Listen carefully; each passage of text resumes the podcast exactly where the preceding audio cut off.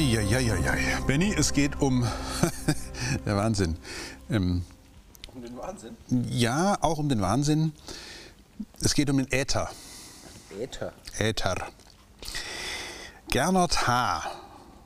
schreibt folgendes.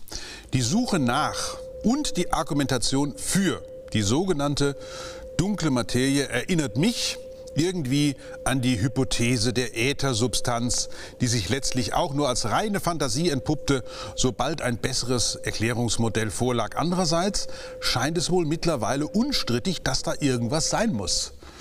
Ja, Gernot, das ist äh, schön, aber hm, wie mache ich, wie, wie lege ich sie an, die Sendung?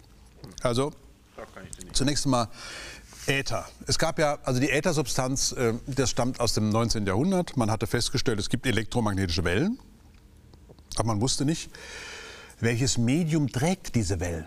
Man kannte Wasserwellen, klar, Schallwellen, auch klar. Aber was für ein Medium trägt nun diese elektromagnetischen Wellen, die ja offenbar sehr, sehr viel Information enthalten konnten?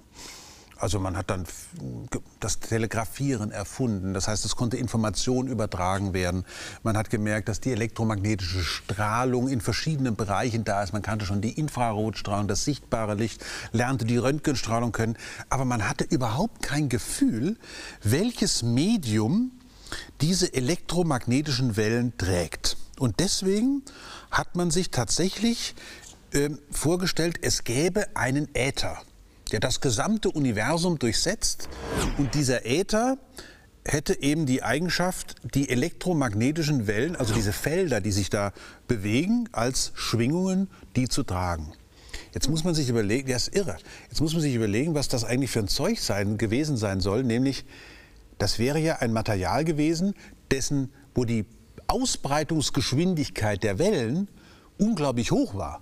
Also knapp 300.000 Kilometer pro Sekunde. Das ist ja die Lichtgeschwindigkeit. Was für ein Zeug soll das sein? Jetzt braucht man nur mal einen Moment, sich zu überlegen. Schallgeschwindigkeit, also die Ausbreitung von Druck, Dichteschwankungen in der Luft, ähm, 330 Meter pro Sekunde. So.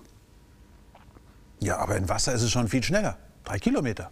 Ist ja der Wahnsinn. Also das heißt, wenn die Geschwindigkeit der Ausbreitung von Wellen immer größer wird und größer, dann wäre ja ein Äther mit einer Ausbreitungsgeschwindigkeit der Wellen von 300.000 Kilometer pro Sekunde, das muss ja dann bretthart sein. Bretthart. Und da hat man natürlich im 19. Jahrhundert schon gemerkt, das kann irgendwie nicht stimmen. Denn wenn die Erde sich, und das praktisch alles, also die Sonne und die Milchstraße, soweit man sie kannte, wenn die sich alle gemeinschaftlich durch den Äther bewegen und dieser Äther sowas Bretthartes sein muss, dann würde ja, dann würde ja nichts mehr funktionieren, weil das, man würde sich ja dran reiben. Die Planeten rieben sich ja an dem Äther und würden ihre Bahnenergie verlieren und dann in die, in die Sonne stürzen. Man merkte also schon, die Ätherhypothese auf der einen Seite ja, aber auf der anderen Seite hatte man totale Widersprüche. Und diese Hypothese löste sich ja dann auf durch eine ganz wunderbare Erkenntnis, die mit dem Jahre 1905 verbunden ist, nämlich mit der speziellen Relativitätstheorie. Ja. Einstein, ja. Einstein hat dieses Problem ein für alle Mal weggeputzt, nämlich mit der Tatsache, dass er, oder mit der, mit der Hypothese zunächst mal, dass die Lichtgeschwindigkeit unabhängig von irgendeinem Bewegungszustand ist, dass die überall gleich ist und dass es eben kein Medium gibt, das diese elektromagnetischen Wellen brauchen. Im Gegenteil, wenn elektromagnetische Wellen in ein dichteres Medium eindringen, wie zum Beispiel von Luft in Wasser, dann kommt es zu einer Brechung, das weiß man. Wissen Sie alle, wissen Sie, ich und, äh, ich und Sie natürlich ganz genauso. Und bei dieser Brechung, da geht es darum, dass die Lichtgeschwindigkeit sich in einem Medium verändert. Also die reine Lichtgeschwindigkeit von knapp 300.000 Kilometer pro Sekunde die gilt praktisch nur für eine völlig mediumfreie Umgebung. Und erst, äh, also in Wasser ist sie anders. Es gibt allerdings sogar Medien, da ist die äh, Lichtgeschwindigkeit größer als im Vakuum, aber das ist nur ganz selten. Das ist sogenannte anormale Dispersion. Darüber will ich jetzt gar nicht reden. Wird aber immer mal wieder gesagt, es ist mal wieder gelungen mit Überlichtgeschwindigkeit und so weiter. Ist aber Quatsch. Es hat nur was damit zu tun, dass in diesem Medium es eben tatsächlich zu einer Lichtgeschwindigkeit kommt, die materialabhängig eben dann schon anders sein kann als im Vakuum. Aber entscheidend war die Erkenntnis, dass die elektromagnetischen Wellen kein Medium brauchen. Sie sind praktisch ihr eigenes Medium. Also die Frage von Gernot zieht ja daraufhin ab, könnte es sein, dass die eine Annahme, die man da bei dem Äther gemacht hat, die ja dann praktisch komplett weggefallen ist, dass es uns bei der dunklen Materie genauso geht. Dass vielleicht eines Tages sich die dunkle Materie quasi genauso in Luft auflöst, wie der Äther das getan hat. Jetzt für alle diejenigen, die jetzt nicht unbedingt jeden Tag mit dunkler Materie zu tun haben, sondern eher so normal, ähm, da muss man kurz sagen, worum geht es da? Hm.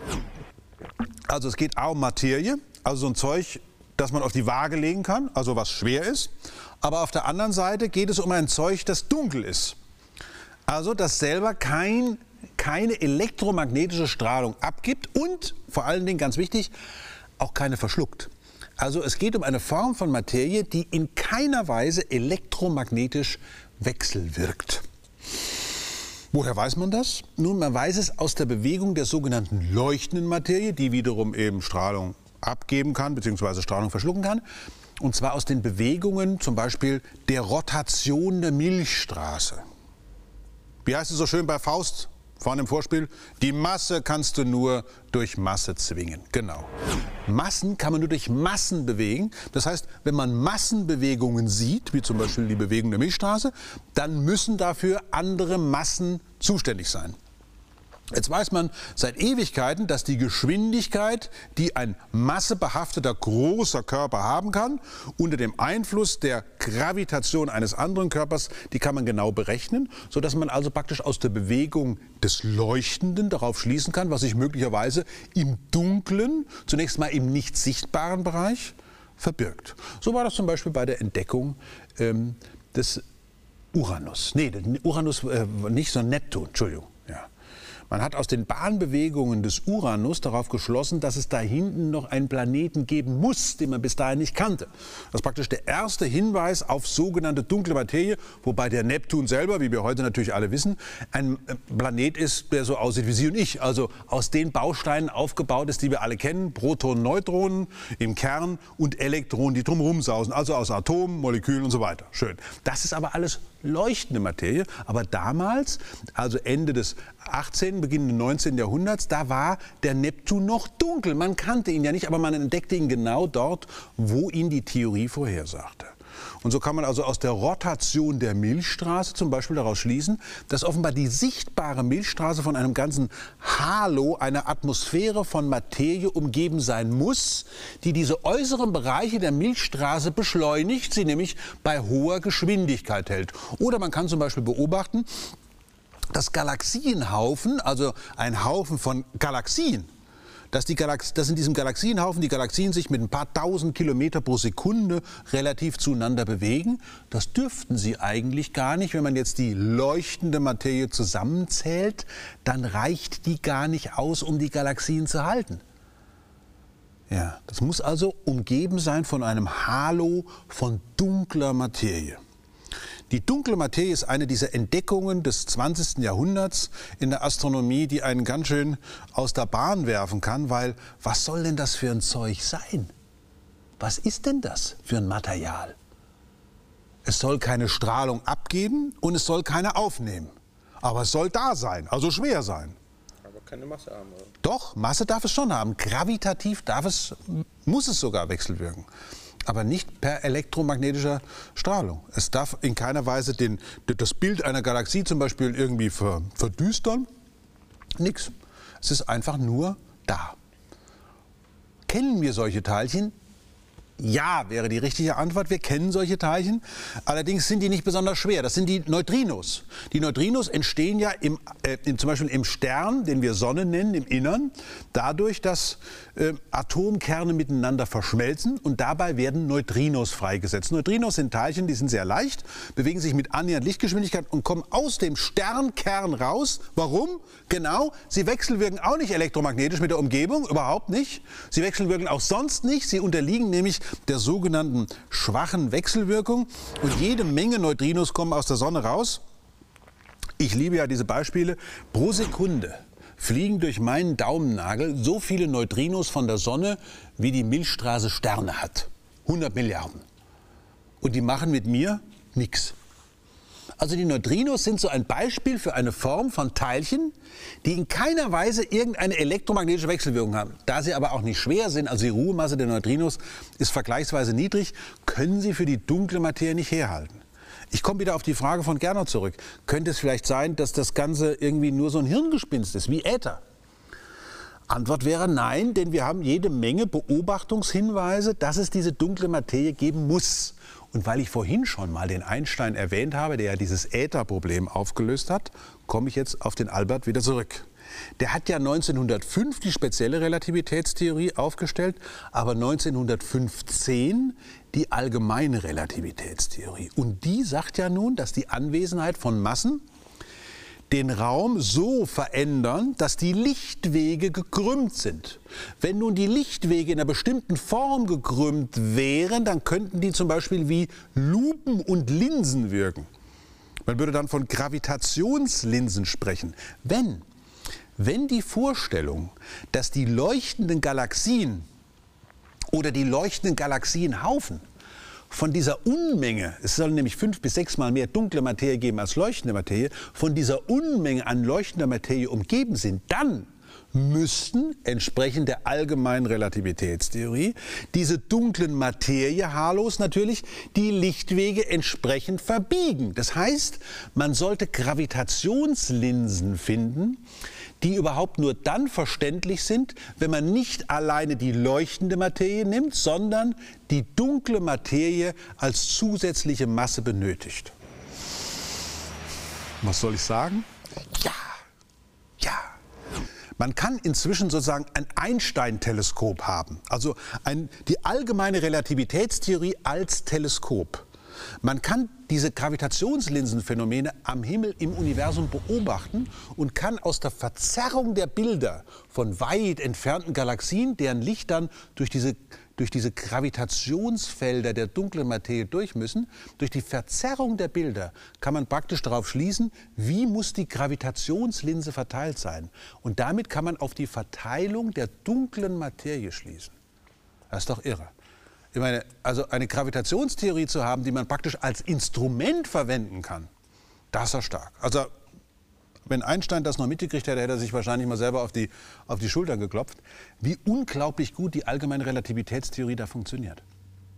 Also schlussendlich ist es so, dass die dunkle Materie eine extrem gut bestätigte hm, Hypothese ist, die sich an verschiedenen Stellen innerhalb der Astronomie als außerordentlich stabiles und immer wieder ja, gut verständliches Vehikel erwiesen hat. Das Problem ist, dass wir einfach nicht wissen, welche Teilchen das sind. Und an dieser Stelle vielleicht ein kleiner, ein ganz kleiner, zum Ende der Sendung, ähm, ein ganz kleiner Ausflug in die Geschichte der Wissenschaften, der Naturwissenschaften. Die Naturwissenschaften gehen von einem Prinzip aus, dass die Natur ein Ganzes ist. Jetzt habe ich ja die ganze Zeit über die Astronomie gesprochen. Das heißt, über das Universum, das große Ganze. Wenn die Natur ein Ganzes ist, dann muss ich das große Ganze mit dem Allerkleinsten aber zusammenbringen können. Das Allerkleinste in der Physik, das sind die Elementarteilchen. Das heißt, es muss möglich sein, die Entstehung und Entwicklung der dunklen Materie im Kosmos mit den Eigenschaften von Elementarteilchen zusammenzubringen. Und daran wird gearbeitet. Unter anderem in der Schweiz, unter der Schweizer Oberfläche, am Large Hadron Collider, wird genau nach den Teilchen gesucht, hm, die die Astronomen so dringend benötigen. Man hat ja schon am Large Hadron Collider das Higgs-Teilchen gefunden und vielleicht findet man dereinst auch mal die Teilchen der Supersymmetrie. Und das wären nämlich dann genau die richtigen. Und das wäre eine großartige Geschichte, das Allergrößte mit dem Allerkleinsten zusammenzubringen. An dieser Stelle vielleicht als kleiner Rauschmeißer, gucken Sie mal nach, wenn Sie den noch nie gehört haben, Nikolaus Cusanus, einer meiner Lieblingsphilosophen. Der hat in seiner Coincidentia Oppositorum genau diesen Zusammenfall des Allergrößten mit dem Allerkleinsten beschrieben. Großartiger Mann.